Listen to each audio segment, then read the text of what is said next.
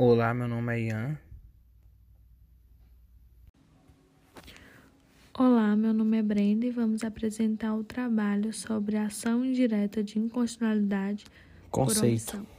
A ação direta de inconstitucionalidade por omissão é a ação pertinente para tornar efetiva a norma constitucional em razão de omissão de qualquer dos poderes ou de órgão administrativo. Como a Constituição Federal possui grande amplitude de temas, algumas normas constitucionais necessitam de leis que as regulamentem. A ausência de lei regulamentadora faz com que o dispositivo presente na Constituição fique sem produzir efeitos. Desta forma, a ADO tem o objetivo de provocar o Judiciário para que seja reconhecida a demora na produção da norma regulamentadora. Caso a demora seja de algum dos poderes, este será cientificado de que a norma precisa ser elaborada. Se for atribuída a um órgão administrativo, o Supremo Tribunal Federal determinará a elaboração da norma. A Constituição Federal de 1988 adotou a ADO em seu artigo 103, parágrafo 2 Artigo 103, parágrafo 2 Declarada a inconstitucionalidade por omissão de medida para tornar efetiva a nova Constitucional, será dada ciência ao poder competente para a adoção das providências necessárias e, em se tratando de órgão administrativo, para fazê-lo em 30 dias. A Lei 12.063 de 2009, que acresceu o capítulo 2 à Lei 9868 de 99, trouxe a disciplina processual para a ação direta de inconstitucionalidade Espécie por omissão. de omissão. A omissão poderá ser total ou parcial. A omissão total consiste quando o legislador permanece em inércia em relação a um dever de legislar, não elaborando um ato normativo previsto constitucionalmente. Já a omissão parcial manifesta-se quando o legislador elaborou um ato normativo previsto na Constituição, mas este ato apenas atendeu em parte o comando constitucional, não abrangendo totalmente o comando da A inconstitucionalidade por omissão parcial poderá ser parcial propriamente dita ou parcial relativa. A omissão parcial propriamente dita, a lei existe, mas regula de forma deficiente o texto. Omissão parcial relativa surge quando a lei existe e outorga o determinado benefício a certa categoria, mas deixa de concedê-lo a outra que deveria um ter dos sido exemplos da omissão parcial é o salário mínimo, que não garante todos os direitos que deveria garantir conforme a o texto petição inicial constitucional. inepta, não fundamentada e a manifestamente improcedente serão liminarmente indeferidas pelo relator. Cabe agravo da decisão que indeferir a petição inicial. Agora nós vamos falar um pouco dos procedimentos. A petição inicial da ADO indicará a omissão inconstitucional total ou parcial quanto ao cumprimento de dever constitucional de legislar ou quanto à adoção de providência de índole administrativa, e também um pedido com todas as especificações. A petição inicial, acompanhada de instrumento de procuração, se for o caso, será apresentada em duas vias, devendo conter cópias dos documentos necessários para comprovar a alegação de omissão. A petição inicial inepta não fundamentada e a manifestamente impostação direta de inconstitucionalidade por omissão, não se admitirá desistência. Os titulares legitimados poderão manifestar-se por escrito sobre o objeto da ação e pedir a juntada de documentos reputados úteis para o exame de matéria, no prazo das informações, bem como apresentar memórias.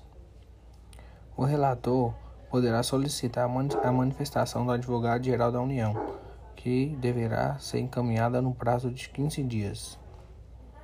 O Procurador-Geral da República, nas ações em que não for autor, terá vista do processo por 15 dias após o decurso do prazo da ação pode ser de improcedência, sendo a omissão declarada constitucional e podendo constituir objeto de uma nova ADO, ou procedência, quando, conforme o artigo 103, parágrafo 2 da Constituição Federal, os órgãos administrativos responsáveis pela omissão serão notificados e possuirão um prazo de 30 dias para suprir a omissão o poder, o poder competente será notificado para que sejam tomadas providências necessárias Proposições. para sanar Quem pode propor a ação direta de inconstitucionalidade? O presidente da República, a mesa do Senado Federal, a mesa do Câmara de Deputados, a mesa da Assembleia Legislativa ou Câmara Legislativa do Distrito Federal, o governador de Estado ou, de, ou do Distrito Federal, o Procurador-Geral da República, o Conselho Federal da Ordem de Advogados do Brasil, partido político com representação no Congresso Nacional e a confederação sindical ou entidade de classe Em relação ao objeto da medida cautelar, o Supremo Tribunal Federal pode suspender a aplicação da lei nos casos de omissão parcial, suspender os processos judiciais ou procedimentos administrativos nos quais a norma impugnada está em discussão ou ainda tomar outras providências. A concessão da medida liminar resulta na publicação do Diário Oficial da União do dispositivo da decisão, além da solicitação de informações ao órgão responsável pela omissão normativa. O Procurador-Geral da República só será ouvido caso o relator julgue indispensável, no prazo de três Presente dias. os requisitos de admissibilidade da petição inicial, o órgão ou autoridade responsável pela omissão do ato em questão da ADO pode se manifestar no prazo de 30 dias, bem como podem os demais legitimados a propor essa ação também se manifestarem neste prazo. Em seguida, o advogado-geral da União é ouvido quando a omissão parcial ou quando o relator julga necessária a sua manifestação e, posteriormente, o Procurador-Geral da República, com a emissão de parecer livre, com prazo de 15 dias para cada um desses órgãos se manifestarem. Logo após esses prazos, o relator deve apresentar o relatório. O prazo de 30 dias que o ministro possui para apresentar o seu relatório é previsto no artigo 11, caput e, te e terceiro do Regimento Interno do Supremo Tribunal Federal. O mesmo artigo, entretanto, prevê a hipótese de acúmulo de serviço, que afasta o prazo determinado de 30 dias. Na prática, o acúmulo de serviço é repetidamente invocado pelo relator, o que permite que o prazo não seja cumprido na grande maioria das vezes. O regimento interno do Supremo Tribunal Federal ainda prevê que o ministro decida se ele está habilitado para julgar aquela ação, sem que haja nenhuma limitação temporal ou ordem de distribuição de processos a serem observados.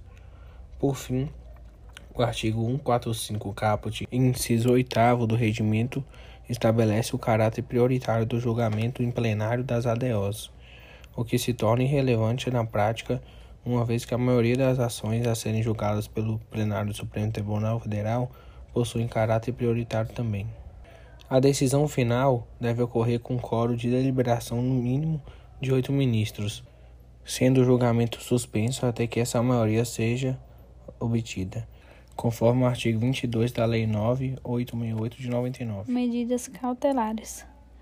A Lei 9868 de 1999 estabelece, em seu artigo 12, caput, dois requisitos principais para concessão de liminar em ADO relevância do pedido em que envolve em possíveis danos que a demora para o trâmite daquela ação poderia causar e urgência do pedido, que também estabelece estrita relação com os possíveis danos causados.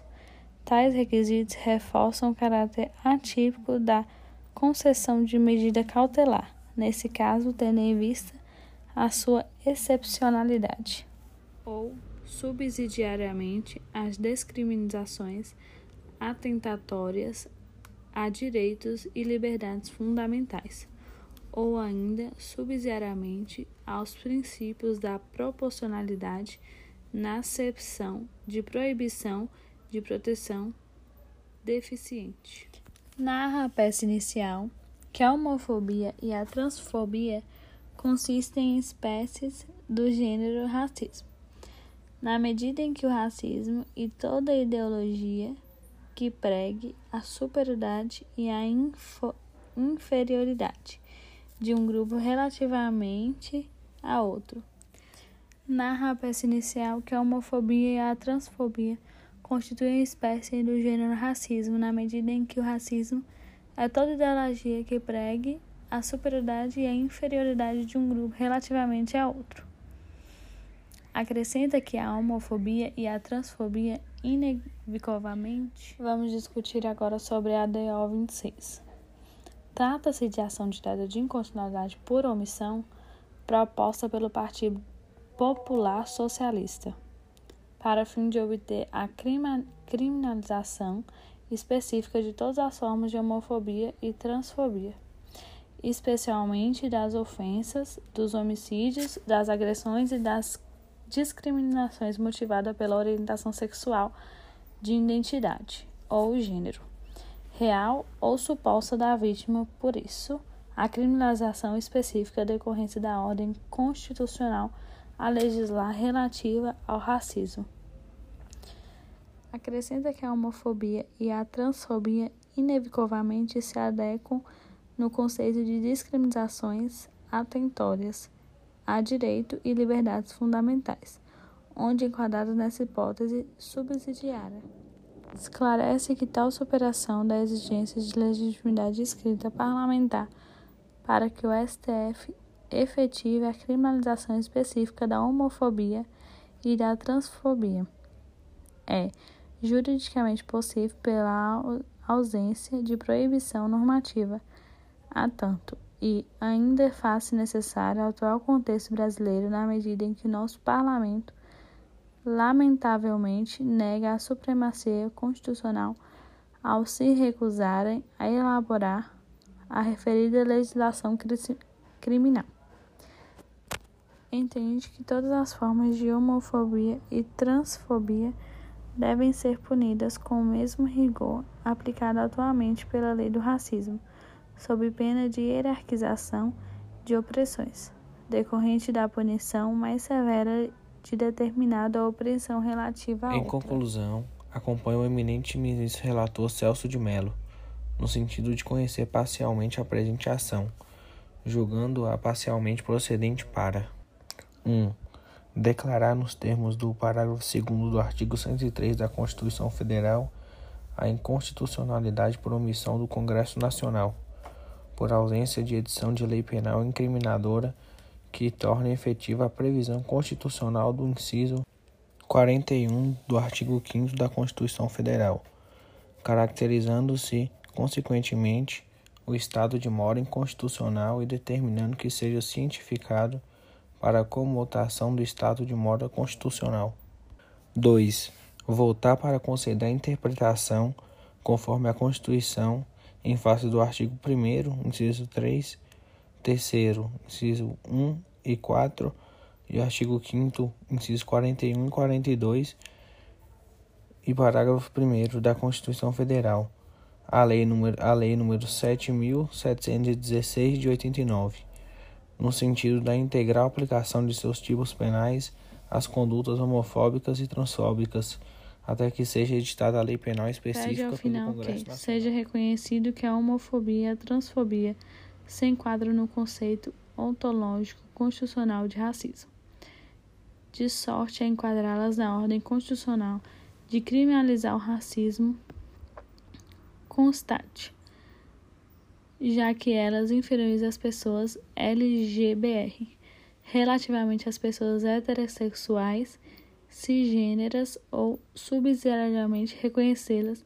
a discriminações atentórias a direitos e liberdades fundamentais, de sorte enquadrá-las na ordem, na ordem constitucional de criminalizar constante. Seja declarada a maior inconstitucionalidade do Congresso Nacional na criminalização específica da homofobia e transfobia cumulativamente seja fixado o prazo razoável para o Congresso Nacional aprovar a legislação criminalizadora de todas as formas de homofobia e transfobia, especialmente dos homicídios, das agressões, ameaças e discriminações motivadas pela orientação sexual ou identidade de gênero real ou suposta da vítima. Caso transcorra o prazo fixado pela Suprema Corte, seja efetivamente tipificada a homofobia e a transfobia como crime específica e fixada a responsabilidade civil do Estado brasileiro de indenizar as vítimas de todas as formas de homofobia. A ADO número 26 foi intentada pelo Partido Popular Socialista com a finalidade de obter a criminalização específica de todas as formas de homofobia e transfobia, principalmente aquelas decorrentes da orientação sexual ou da identidade da vítima. Os autores entendem que o conceito de racismo está inserida a ideologia de que existe a superioridade de um grupo em desfavor de outro. No caso da homofobia e da transfobia, haveria inferioridade da população de lésbicas, gays, travestis, transexuais ou transgêneros em relação às pessoas heterossexuais e cisgêneras. Também podemos observar que não é a criação de um tipo penal específico que está sendo pleiteado mas que determinadas condutas sejam inseridas nos tipos já existentes, o que necessitaria de uma melhor redação da legislação existente, ou mesmo interpretação específica pelo STF.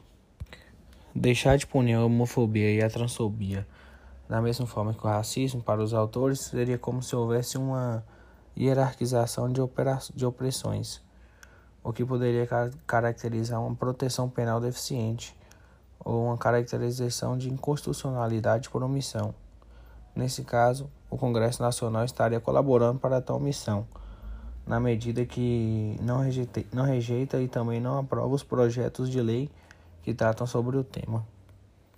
Nós entendemos que todas as formas de homofobia e transfobia devem ser punidas com o mesmo rigor aplicado atualmente à lei de racismo, com a pena decorrente da punição mais severa de determinada opressão relativamente à outra.